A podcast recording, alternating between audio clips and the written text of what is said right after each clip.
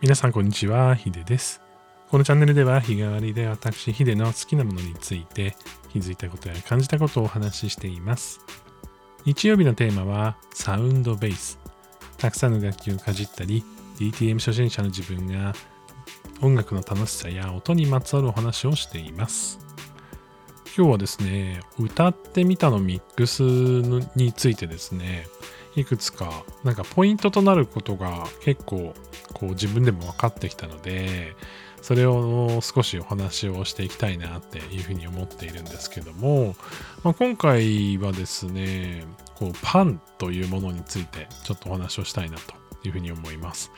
えー、あまりこう音楽のこの作曲とかあと、まあ、デスクトップミュージックと言われるこうパソコンを使って音楽を作ったことがない方にしてみると、え、パンって何っていう感じだと思うんですけれども、えー、音楽のこの、まあ、ツールでのですね、パンというものは、えっ、ー、と、こう左右に音がどれぐらいこう広がってるかっていうものになります。えー、これはなんかマイナスプラスがあって、え、こう左と右にそれぞれあの振ることができるんですね。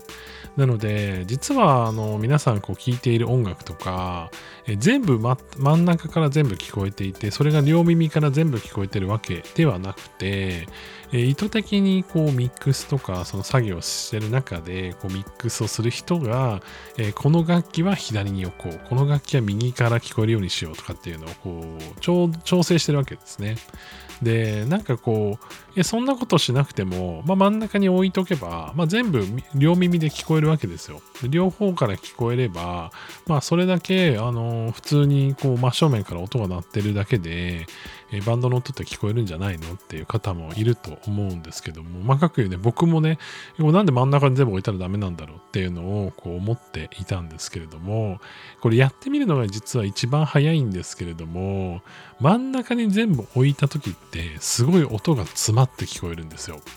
なんかこう渋滞するというか、いろんな音がどんどんどんどん重なっていって、なんかこう、すごく大きい、こう、なんだろうな、積み木がこう真ん中に積み上がっていて、こう崩れそうみたいな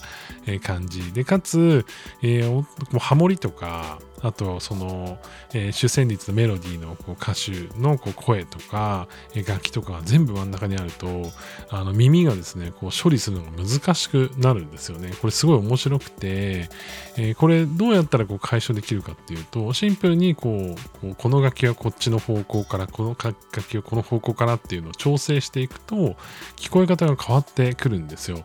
同じ音がこう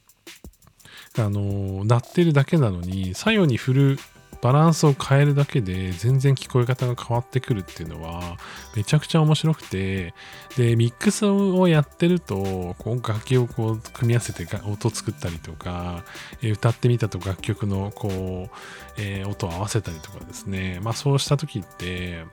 なんかあんまりこう左右のこうバランスとかって聞こえるようにこうあんまりすること実はなかったりするんです。あのないというかあの最初ねこう勉強し始めの頃ってあんまり意識できなかったりするんですけどもやっぱりねこう作った後に、まあ、例えばなんかすごく音が近く近く聞こえちゃうとかなんかハモリとその歌のバランスがうまく取れないとかなんか急にハモリが目立ってしまいすぎちゃうとか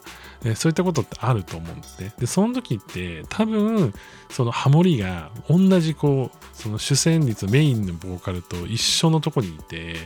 えー、左右でね、こう別々のこう、ところから鳴ってないっていうのはね、結構、あの、初心者あるあるで、結構しんどく、あの、聞こえてしまう。なんか音がこう、まあ、あの、すごい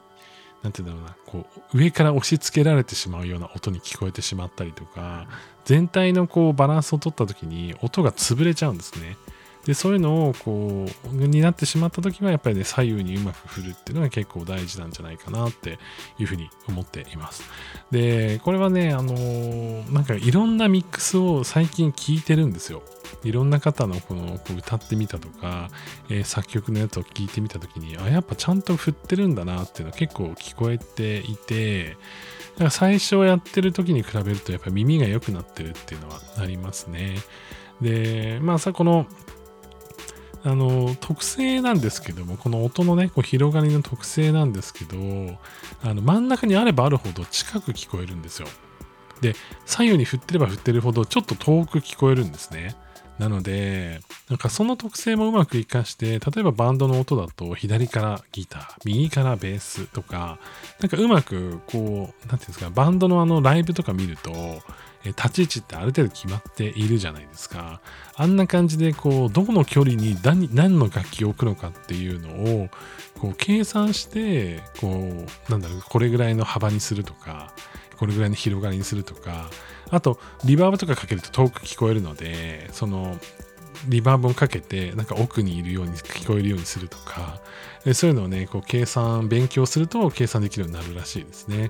で、プラグインでもう部屋の中のどこに何を置いて、どのところのマイクで拾うかとかっていうのを、こうシミュレーションできる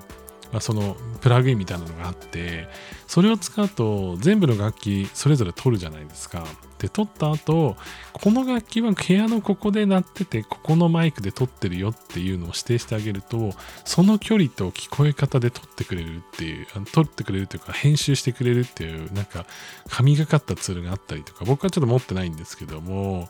あの自動で全自動でね全部のその音のその広がりというかバランスを取ってくれるみたいなツールも最近はあったりするのであんまり考えなくてもできるところではあるんですけれども、まあ、知識がないにしろやっぱりこうこれを知ってる知らないでやっぱり聞こえ方ってやっぱ変わってくるんですよね。そのなんか音詰まってるなとか、なんかハモリがちょっとなんか変に悪目立ちしちゃってるなとか、そういうのがあった場合は、やっぱりこういう音のこの、えー、位置がどこにあるのかとか、そういうのを意識してこう調整してみるっていうのが結構大事だったりしています。なんか最近は、あの知識だけじゃなくてね感覚も大事にしてるんですけれどもまあいよいよねこうワンパターン化してきてしまっているので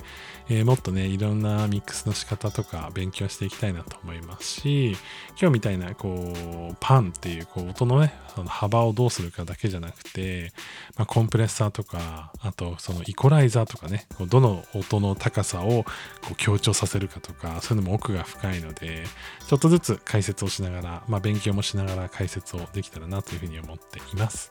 最後まで聞いていただきましてありがとうございました。それでは皆さん、良い一日をお過ごしください。ヒデでした。